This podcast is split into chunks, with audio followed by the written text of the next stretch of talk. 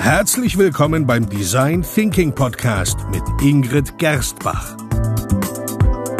Hier erfahren Sie, wie Sie vertragte Probleme kreativ lösen, weil Innovation kein Zufall ist. Hallo und herzlich willkommen beim Design Thinking Podcast. Hallo Ingrid. Hallo Peter, hallo liebe Hörer. Jetzt machen wir schon so lange Design Thinking und immer wieder fällt es mir schwer zu sagen, was ist eigentlich Design Thinking? Design Wirklich? Thinking zu definieren. Ja, ich finde schon.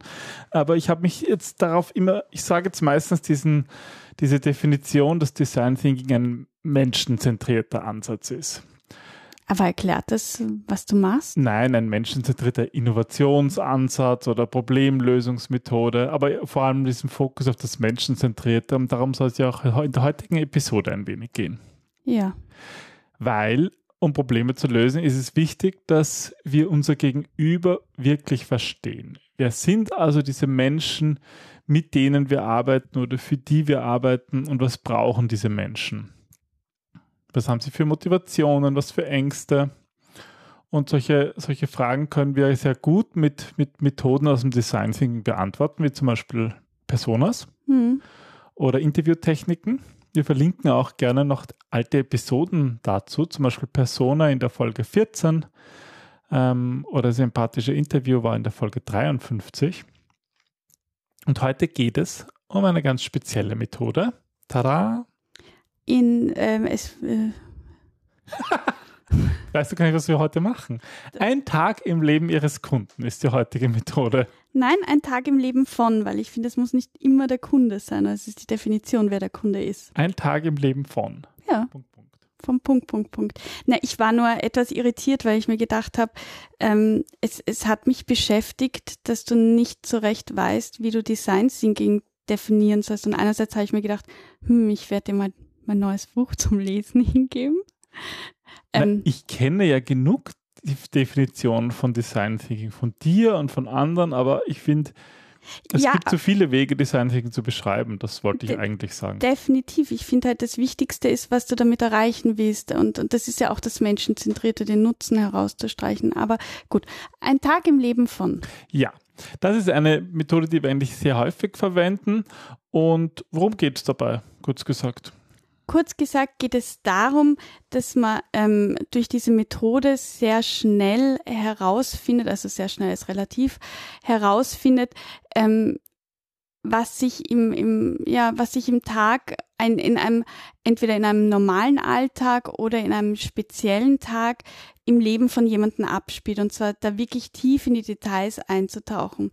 Der Hintergrund davon ist, dass wir Menschen Routinen und Gewohnheiten haben, die uns schon so geläufig sind, dass sie automatisch ablaufen. Das ist auch gut so, das kostet wesentlich weniger Energie, aber wenn, aber es sind viele Dinge, die, die man einerseits verbessern kann, die andererseits auf Glaubensmuster bestehen und als Design Thinker gilt es darum, dieses Alltägliche zu entmystifizieren und das Besondere darin zu erkennen. Also wirklich wertfrei zu schauen, Schritt für Schritt, Detail für Detail, was passiert da eigentlich, um darauf aufbauend eine Lösung zu entwickeln, die dann auch wirklich funktioniert. Also in der Praxis sieht das so aus, dass wir uns die Details aus zum Beispiel dem, dem täglichen Ablauf eines Kunden zum Beispiel mit dem Produkt anschauen und dann beschreiben, was sie da tun und dazu Post-its nutzen und diese Beobachtungen dann an die Wand kleben und das dadurch, ist aber erst der nächste Schritt noch. dadurch den, den Tag vom Kunden visuell darstellen. Genau, also im Grunde könnte man auch die Methode nennen, ähm, graues Mäuschen oder so. Also, weil du im Hintergrund sitzt und so ein bisschen beobachtest. Ja, und viele Leute haben da auch Angst, na ja, das Beobachten, da verhalten sich ja die Menschen anders. Nein, das ist gar nicht so, weil also da gibt es auch psychologische Studien dazu. Nach fünf Minuten vergessen Menschen, wenn man das richtig macht, dass sie beobachtet werden. Dann verhalten sie sich ganz normal. Das ist auch ähm, von der Energie her so, weil das sonst viel zu anstrengend wäre für jemanden, ähm, sich dann anders zu verhalten, so dass das wirklich eine extrem gute, also eine meiner Lieblingsmethoden ist, weil man das so wahnsinnig viel von seinem Gegenüber lernt. Was ist jetzt der Vorteil von dieser Methode? Naja, der größte Vorteil ist, dass du einen über, also einen vollständigen Überblick über das tägliche Leben des Kunden bekommst.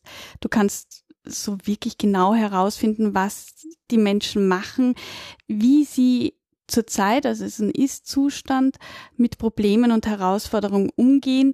Und das ist halt vor allem wichtig, wenn du ein Problem in einem täglichen Alltag lösen mhm. möchtest. Also wie jemand im Büro arbeitet, wie Callcenter Agents, da haben wir schon häufig eingesetzt, wie man da helfen kann, dass sie ähm, besser, schneller, effizienter arbeiten. Um, und, und da, da geht es ja auch wieder darum, viele kommen mit der Lösung und sagen, na ja, mach halt eine bessere Checkliste oder aber das ist oft nicht das Problem. Es geht mal darum, wirklich zu verstehen, wie wird eigentlich jetzt an das Problem herangegangen und viele ich meine, alle Probleme, die sich so im Laufe eines Tages stellen, da hatte jeder Mensch einen Weg gefunden, damit umzugehen. Ja, und das ist ja das Faszinierende und ich finde das auch schön und toll und wir loben uns auch viel zu selten dafür. Wir haben ja gute, funktionierende Lösungen.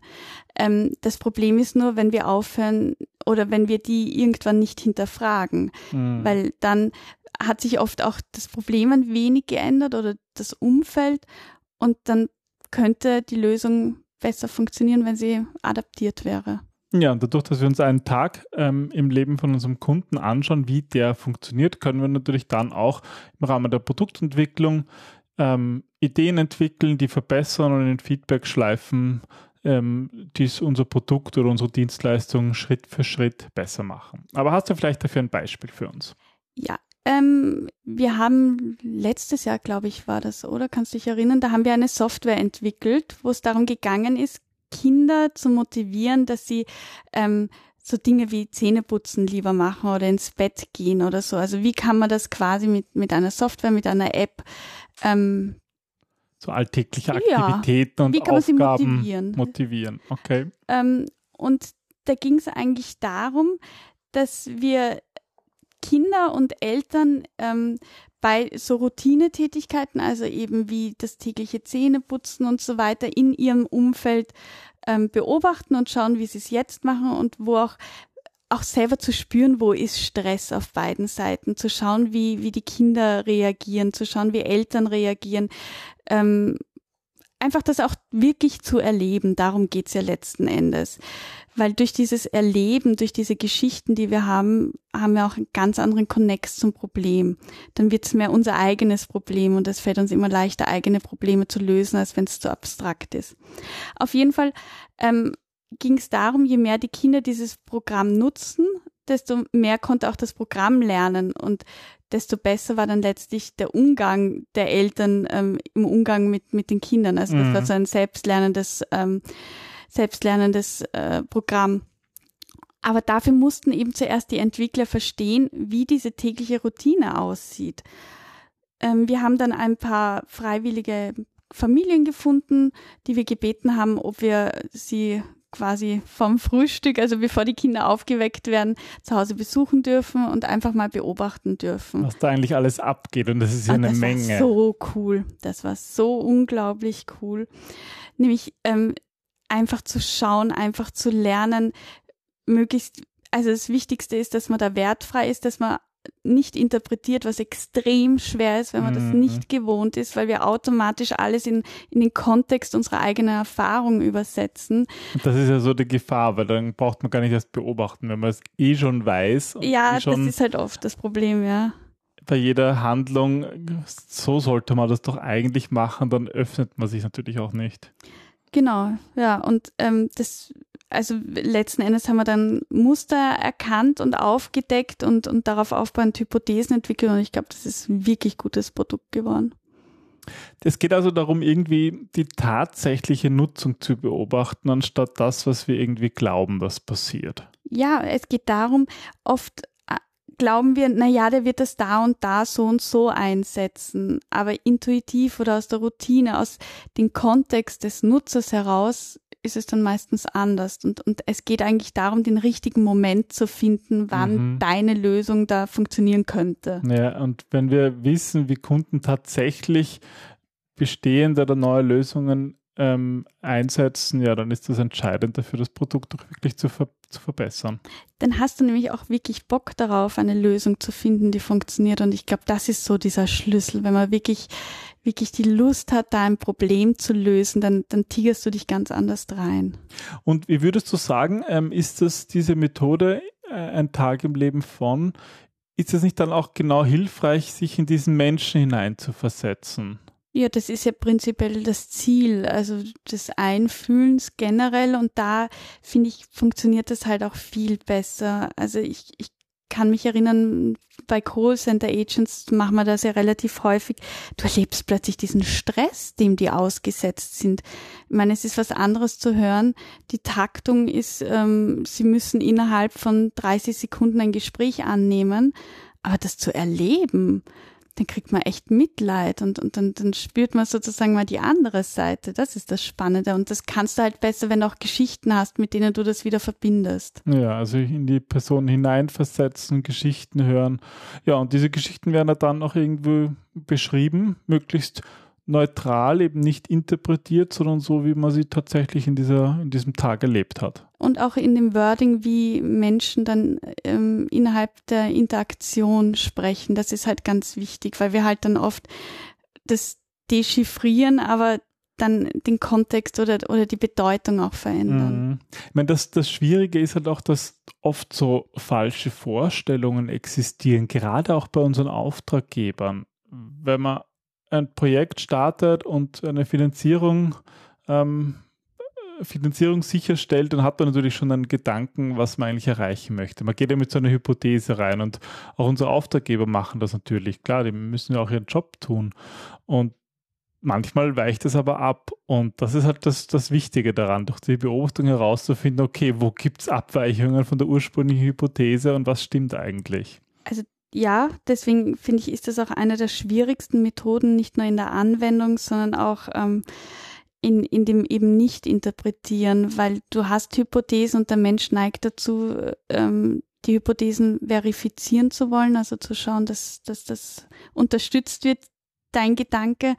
Und wir unterliegen aber so vielen Denkfehlern, so wie Sunken Costs oder, oder einfach gewissen Annahmen aus unserer Erfahrung heraus und die bewusst mal außen vor zu lassen, ist wirklich, wirklich schwierig. Aber es lohnt sich so unsagbar und das ist auch eine Methode, die muss man einfach oft anwenden, damit man dieser Interpretierbarkeit nicht verfällt.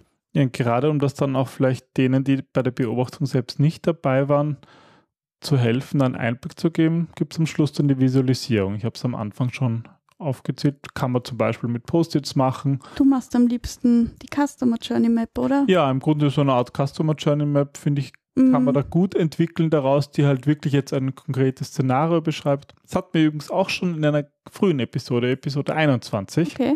haben wir die Customer Journey Map ja gemacht. Ist schon über zwei Jahre her, ich kann mich fast nicht mehr erinnern. Das solltest du vielleicht mal hören.